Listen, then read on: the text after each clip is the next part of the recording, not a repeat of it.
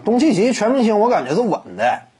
你看他现在的数据表现是一个什么级别？而且达拉斯独行侠目前的整个趋势非常良好，跟一些顶尖强队强队这个较量啊不落下风。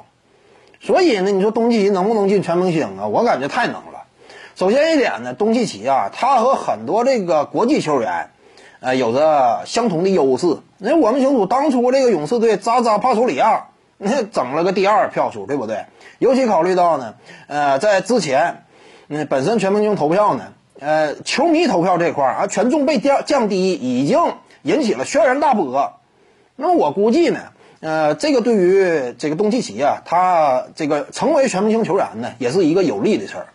而且就算说，啊，球迷投票啊，啊，各个方面啊，没能够让他跻身首发，但你只要说选替补的话，啊，目前，呃，这些教练。那不选东契奇啊，这不太现实。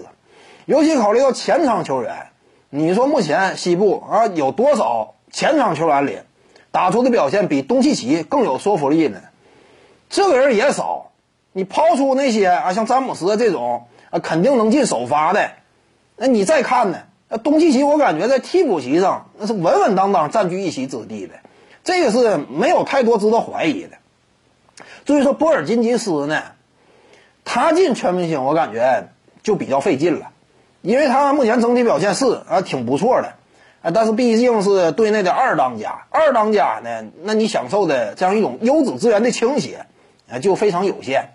那二当家的话，你教练选呢，不见得选他，那其他球队很多大当家，那可能说更被教教练重视一些。